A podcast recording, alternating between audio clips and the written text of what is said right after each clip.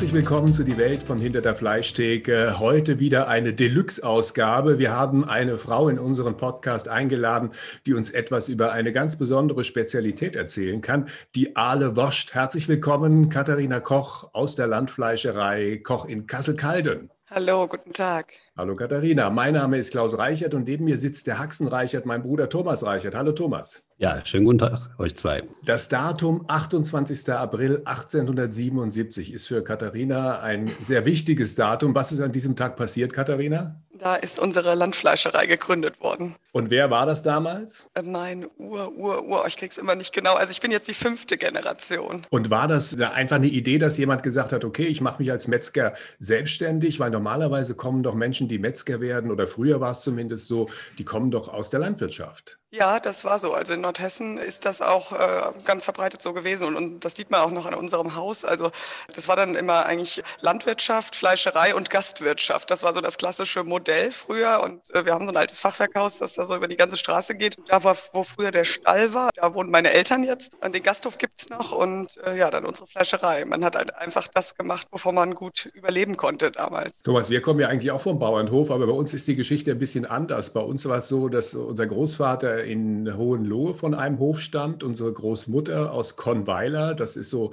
an der Grenze zwischen Schwaben und Baden und beide sind dort weggegangen, weil sie nicht genug zu essen haben, was ein bisschen merkwürdig klingt, wenn man vom Bauernhof kommt. Ja, das ist vollkommen richtig. Diese Gebiete im süddeutschen Raum, das sollte man kaum glauben, die waren früher so strukturschwache Gebiete gewesen. Also da, wo die Großmutter herkam, da war das einzige Geschäft, was halbwegs funktioniert hat, das Langholz, was da gefahren wurde. Da gab es halt äh, Holzwirtschaft. Und beim Großvater, das waren halt dermaßen viele Kinder, dass dieser Hof, dieser kleine Hof, das waren äh, mit 25 Morgen, hat er gehabt, einfach die Familie so nicht ernährt hat. Der musste ein bisschen helfen noch, kurz nachdem er aus der Schule kam und dann mit 19 durfte das Haus verlassen, ist in die Lehre nach Schwäbisch Hall gegangen und von da aus nicht mehr zurück nach Eimerspann, sondern direkt nach Frankfurt in die große Stadt, um sein Glück zu suchen. Nun haben wir ja schon über eine Frankfurter Spezialität hier gesprochen, nämlich das Frankfurter Würstchen, über die grüne Soße auch, auch natürlich eine Frankfurter Spezialität. In Nordhessen, da wo Katharina zu Hause ist, ist die Aale Woscht eine äh, ja weit verbreitete Spezialität. Erzähl doch mal ein bisschen, was weißt du über die Aale Woscht? Wer hat sie erfunden und was ist da drin? Ja, also Aale Wurst ist eigentlich ein äh, klassisches Produkt aus der Hausschlachtung. Also das kommt tatsächlich auch daher, dass die Menschen früher in Nordhessen auch arm waren. Also Nordhessen war auch schon immer strukturschwach. Also jetzt ist ja schon besser, aber ähm, das war auch nicht einfach früher. Und äh, ja, da hatte eigentlich jede Familie ein Schwein oder zwei. Und äh, das wurde dann einmal im Jahr im Winter geschlachtet.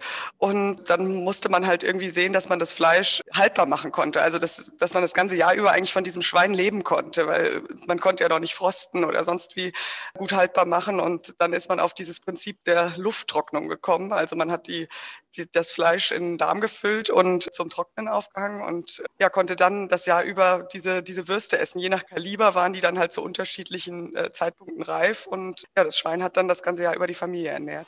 Verkaufst du in Frankfurt eigentlich auch alle Wasch, Thomas? Äh, nee, das ist bei uns nicht so ein Thema. Wir haben auch ein Produkt, das darf sich aber nicht alle Wasch nennen, mhm. weil die äh, Nordhessen, die waren da sehr schlau und sehr klug gewesen und haben sich das bei Zeiten zumindest als Begrifflichkeit schützen lassen. Diese Art der Wurstherstellung ist natürlich auch in Frankfurt geläufig oder in vielen, vielen Regionen dieser Republik geläufig. Wenn du weiter in Norden fährst, heißt die dann einfach Mettwurst. Da haben sie Salami draus gemacht, um das haltbar zu machen. Also unser Produkt, das dem sehr nahe kommt, was da in Nordhessen produziert wird, das nennen wir die Vogelsberger. Ja, das ist nämlich nicht geschützt. Und das ist ja auch so ein bisschen in die Richtung zumindestens. Und äh, von der Herstellung her unterscheidet sich das allerdings schon signifikant von dem, was äh, die Katharina mit, ihr, mit ihrem Betrieb da macht, weil wir verarbeiten kein Warmfleisch. Aha, was ist genau. da für ein Unterschied? Was macht ihr anders, Katharina? Ja, das äh, Wurst wird aus schlachtwarmem Fleisch äh, hergestellt. Also das heißt, direkt nach der Schlachtung wird das äh, Fleisch noch ausgebeint und, und gewolft und direkt ja, gefüllt. Also ähm, normalerweise für alle anderen Wurstsorten eigentlich äh, hängt das Schwein ja erst äh, über Nacht ab. Das äh, wird an einem Tag geschlachtet, am nächsten Tag weiterverarbeitet.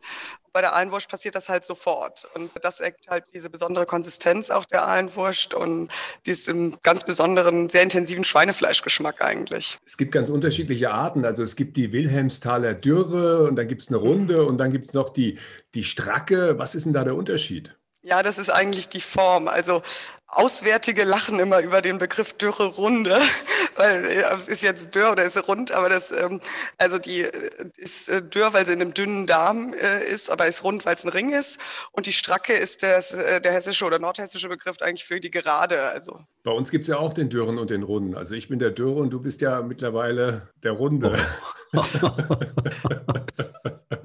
Das, war jetzt die, die Retourkutsche für die Medienmuschi, oder? Genau, genau. Weil in dem Buch äh, hat er mich als Medienmuschi beschimpft und insofern dachte ich, ja, wartest mal ab und wenn dann sich irgendeine Gelegenheit bietet, dann zahle ich dir das heim. So ist das halt unter Brüdern. Ja. Und dann gibt es bei euch noch was Besonderes. Also ich habe das auch im Titel des heutigen Podcasts, habe ich das erwähnt. Es gibt den Würstehimmel. Was genau ist das denn? Ja, das sind unsere Reifekammern. Also über unserer Fleischerei, über unserem, in, in unserem Fachwerkhaus, da haben wir äh, so Lehmkammern, wo die äh, Aale Wurst reift. Und äh, die hängen halt dort so unter der Decke. Also das ist, ja, sieht aus wie ein Himmel. Also da hängt der Himmel voller Würste und das ist dann damit auch unsere Marke geworden tatsächlich, weil es ja auch ein schöner Begriff ist. Aber eigentlich hat in Nordhessen fast jedes Haus so einen Wursthimmel, weil die früher das ja eben alle selbst gemacht haben und jeder hat seine eigenen Würste auf dem, dem Dachboden abhängen lassen. Ne? Ist es denn heute noch so, dass ihr so viel produziert, dass ihr auch die Wursthimmel der Nachbarn mit euren Würsten bestückt? Ja, tatsächlich. Also sind immer an der Kapazitätsgrenze. Also alle Wurst ist ja hier in Nordhessen so ein Kultprodukt und wir vertreiben das ja mittlerweile auch überregional, auch in Frankfurt übrigens. Und ja, deshalb schaffen wir es kaum eigentlich, da der Nachfrage gerecht zu werden. Aber das ist ja auch schön. Nun hat dein Weg, Katharina, ja anders als bei Thomas äh, nicht direkt hinter die Fleischtheke geführt. Du hast Politikwissenschaft studiert in Paris und in Berlin und bist damit wahrscheinlich die erste Politikwissenschaftlerin mit einem sehr seriösen, besser mit einem soliden Job, oder? Genau, so kann man es fast sagen. Ja, also als Politikwissenschaftler kann man ja tatsächlich alles werden. Ne? Aber ja, ich bin dann ja quasi auf Umwegen oder ungeplant wieder zurück in den Familienbetrieb gekehrt, weil ich habe zwei ältere Brüder und die waren natürlich für die Nachfolge vorgesehen, wie das äh, in Handwerksbetrieben so ist oder in Fleischereien. Und äh, die wollten aber dann doch nicht. Also die haben sich dann nach ein paar Jahren anders entschieden und dann hat mein Vater mich gefragt. Wie war das während deinem Studium? Also ich habe ja äh, auch in Mainz Publizistik studiert, interessanterweise Politikwissenschaft im Nebenfach und zwar aus folgendem Grund. Ich war erst da eingeschrieben im Nebenfach mit Jura und Volkswirtschaft aber das war dann doch zu schwer für mich. Und dann habe ich umgesattelt äh, auf Politikwissenschaft und Psychologie und habe Publizistik im Hauptfach studiert. Und da sind da nun lauter, ja, so Bürgersöhne und Töchter, die kommen aus Akademikerfamilien und sitzen da und halten kluge Reden. Und in der Politikwissenschaft könnte ich mir vorstellen, dass es ähnlich ist. Und ich hatte am Anfang irgendwie immer das Gefühl, die haben mir gegenüber so ein Dünkel, weil natürlich sich schnell rumgesprochen hat, dass ich aus einer Metzgerfamilie komme. Wie war das bei dir? Ja, das ist äh, tatsächlich so ein Running Gag. Also das, äh, das hält sich auch bis heute. Also äh, als Frau natürlich noch heftiger irgendwie, weil viele Menschen äh, mit der Metzgerei irgendwie sowas, sowas Barbarisches verbinden oder ich weiß es nicht. Also weil sie das so, so für so einen harten Job halten und keine Ahnung. Und ja, ich, aber ich glaube, dass das insgesamt viel mehr in unseren Köpfen ist auch. Also dass wir immer so eine Art, so einen kleinen Komplex haben, ja, dass diese äh, Akademikerkinder uns vielleicht äh, irgendwie für dümmer halten oder für ja irgendwie anders oder so. Aber ich glaube, das ist auch, kommt auch ein bisschen von uns selbst. Aber ähm, gerade deshalb hat mein Vater das auch sehr gefördert. Also ich war gut in der Schule und er hat es bereut immer, dass er keine akademische Ausbildung hatte und äh, hat mich da total unterstützt auch. Also ich hatte damals das Gefühl, ich bin daran gewachsen, weil letztendlich ich relativ schnell gemerkt habe, dass die auch nur alle mit Wasser kochen und nicht mindestens schlauer waren als ich. Im Gegenteil, ich habe dann zwischendurch hatte ich das Gefühl, gerade bei, bei dem Studium Publizistik, dass ja, wie soll ich sagen, das ist so ein Laberfach. Ne? Also so richtig wusste ich damit gar nichts anzufangen, sondern ich habe im Nachhinein von meiner Lehre zum Industriekaufmann oder auch von meinem Zuhause, von dem Familienbetrieb, von dem, was ich da so im ja, Dabeisein gelernt habe, weil viel gemacht habe ich da im Unterschied zu meinem Bruder eigentlich nicht, habe ich mehr profitiert als von dem, was ich im Studium gelernt habe kann ich nachfühlen. Also es ist ja auch dann heute so. Also heute fragen mich immer wieder Menschen, ja, wieso, du hättest doch eine riesen internationale Karriere in der Politik machen können und so, aber eben auch nicht. Also, ne, und ich, ich weiß nicht, warum das äh, Fleischerhandwerk bei vielen so ein, so ein komisches Image nach wie vor hat. Also ich kenne sehr, sehr viele Metzger, die äh, besser verdienen als die Bundeskanzlerin und äh, ich weiß nicht, äh, warum man sich dafür in irgendeiner Form schämen muss. Ne? Verdienst du besser als die Bundeskanzlerin? Habe ich was verpasst, Thomas? Oh, ja. Ähm, äh, muss ich da jetzt was dazu sagen? Was verdient die überhaupt? Die verdient so 350.000 Euro. Naja, also da ist noch Luft. Da ist noch Luft nach oben. Okay. Ja, ja. Katharina, auf dich hätte eigentlich ein schönes warmes Plätzchen in der Behörde oder bei einer Partei gewartet. Warum bist du denn jetzt Metzgerin geworden? Warum bist du zurückgegangen? Ja, es ist natürlich auch mein Familienbetrieb, in, in wie gesagt, jetzt fünfter Generation. Also es wäre total schade gewesen, wenn das vorbei gewesen wäre. Aber ich habe es natürlich nicht nur deshalb gemacht, weil man darf das ja nicht nur aus der Verpflichtung machen, weil dann am Ende, man braucht da schon viel Leidenschaft für, weil es ist viel Arbeit, sind viele, viele Stunden. Und wenn man das nur so halbherzig macht oder aus Verpflichtung, dann wird das, glaube ich, am Ende nichts.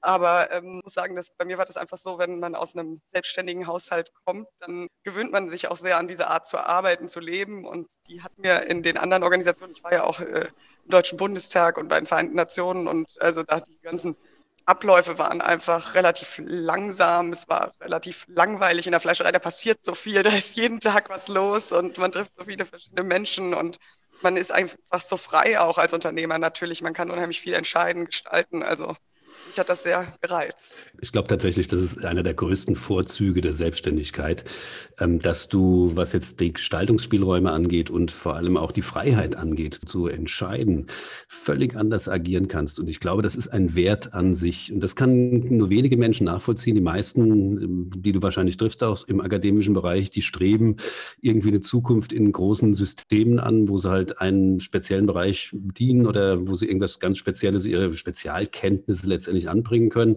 Aber du bist ja als Unternehmer immer ein Universalist, wie man so sagt. Ne? Und ähm, als ein solcher bist du natürlich in allen Bereichen unterwegs und das ist ein tolles Gefühl. Du stehst morgens auf und sagst, so, heute rocken wir den Tag. Gell?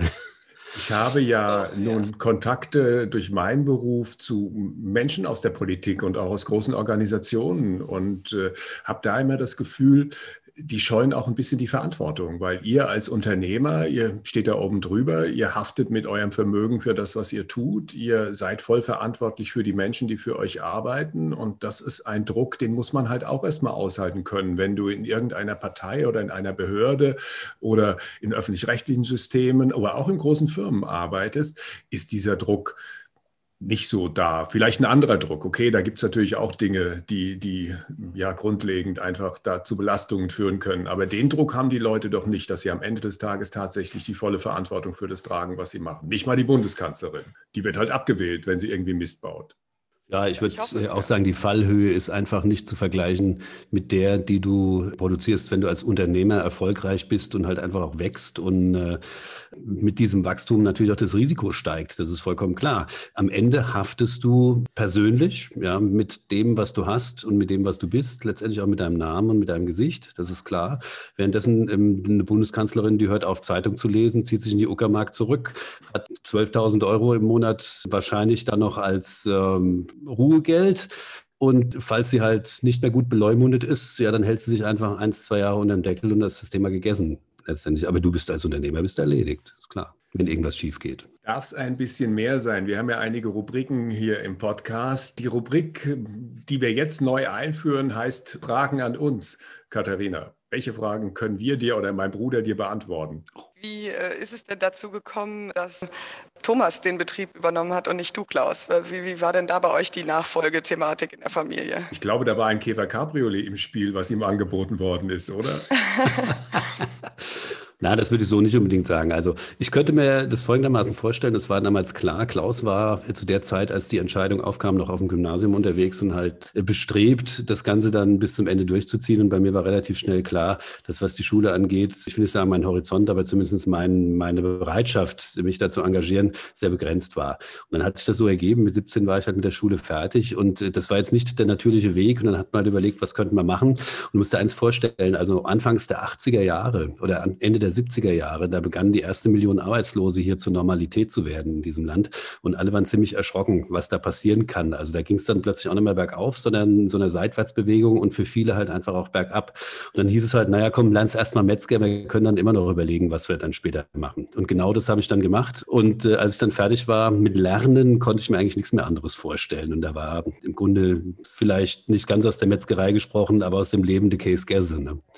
was zumindest die Vorstellung angeht, wie es im Leben weitergehen könnte. Und mit 21 habe ich dann auch, du warst ja, bist äh, Meisterprüfung hast du auch relativ schnell wahrscheinlich gemacht, aber das war damals halt einfach noch nicht so. Da musstest du normal noch drei Jahre lang warten, mindestens, ne? eher fünf.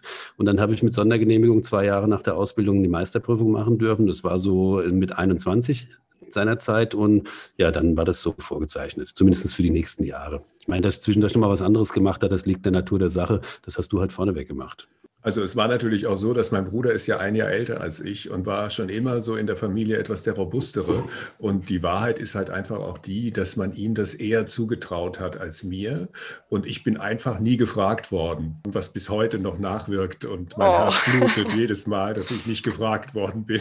Für mich war es so schön, weil ich eben nicht in die Rolle gedrängt wurde. Also für meine Brüder war das auch eine Belastung, glaube ich. Also ich kenne ja deinen Vater auch. Dein Vater ist ja auch von robuster und sehr froher Natur, auch etwas dominant. Äh, wie kennengelernt haben. Und ich könnte mir vorstellen, dass die Buben es da nicht leicht hatten. Nee, also es waren auch sehr, sehr große Fußstapfen. Also ne, mein Vater ist ein, ein, ganz starker Typ, ein, ja. ein absolutes Alpha-Tier. Und also ich habe das Glück, dass ich als Frau eben äh, einfach anders bin von vornherein und dann auch nicht so stark mit ihm verglichen werde und so weiter. Aber mhm. für meine Brüder war das, glaube ich, schon eine Belastung. Ist für mich auch eine Belastung, dass ich ständig mit meinem Bruder verglichen werde. Es ist ja, ich erzähle die Geschichte immer ganz gerne, weil letztendlich es passierte mal, ich war im Urlaub, saß um so einen runden Tisch in irgendeinem Cluburlaub und da stellt man sich dann vor und da sagte ich, ja, mein Name ist Klaus Reichert und dann saß neben mir jemand, der auch aus Frankfurt sagte, oh, ja, habe ich schon mal gehört, ich kenne Sie irgendwoher oder den Namen zumindest, woher kenne ich Sie denn? Und ich habe damals für HR3 gearbeitet und hatte die Vorstellung, dass er mich jetzt gleich äh, als Moderator von diesem Sender erkennt. Nein, er sagte, Sie sind der Sohn vom Haxen Reichert. Ja, Klaus. It okay. happens. Ne? Ja, ja, ja. Ich trage schwer daran. Gut, und dann darfst du noch einen Song auf unsere Playlist setzen. Wir haben ja bei Spotify eine Playlist im Netz, wo wir nach jedem Podcast oder nach jeder Episode einen Song drauf setzen. Was hast du ausgesucht? Fällt dir spontan ein Song oh. ein? Nee, oh, hatte ich, habe ich gar nicht gesehen. Was fällt mir denn ein? Was für, in welche Richtung soll denn das gehen? Du kannst noch einen Moment nachdenken. Also ja, von mir genau. kommt heute drauf von Doro für immer, Thomas. Oh, das ist aber schön. Die Doro Pech, kannst du dich noch an die Episode erinnern? Da waren wir auch noch deutlich jünger, mit weniger Falten und weniger grauen Haaren. Wir diese junge Dame mal auf einem Konzert kennenlernen durften. Ich glaube, du solltest ein Interview mit ihr machen. Das Ende vom Lied war, dass die wochenlang bei uns zu Hause angerufen hat und mit dem Klaus ausgehen wollte. Oder war das nicht so? Aber du hast sie abgewimmelt. Sagen ich habe sie abgewimmelt, ja. Sagen wir ruhig, wie es ist. Ja, ja, gut, okay. Und was äh, setzen wir für dich auf die Playlist? Ja, ich habe ähm, ähm, eine vor einigen Jahren oder ja, so lange ist noch gar nicht her, eine Band entdeckt. Die habe ich hier in der Scheuer in, in Taunus mal gesehen, so einem ganz kleinen Laden, wo halt so Newcomer-Bands auftreten. Die heißt John Diva and the Rockets of Love. Und die Jungs, die sind in den letzten Jahren ziemlich gehypt. Die machen so Retro ziemlich, also so 80er Jahre mit äh, Lockenperücken und so weiter und so fort. Die haben ein neues Album rausgebracht. Das heißt The American Amadeus. Ein großartiger Titel, der rockt und der fetzt, was das Zeug hält. Also den möchte ich gerne auf unserer Playlist haben. Okay, Katharina. Ähm, ja, gerne irgendwie ein bisschen Hausmusik, was von Daft Punk oder so. One More Time würde ich vorschlagen. Super. Gut, dann danke ich euch fürs Mitmachen und bis bald. Ja, bis bald. Vielen Dank. Danke.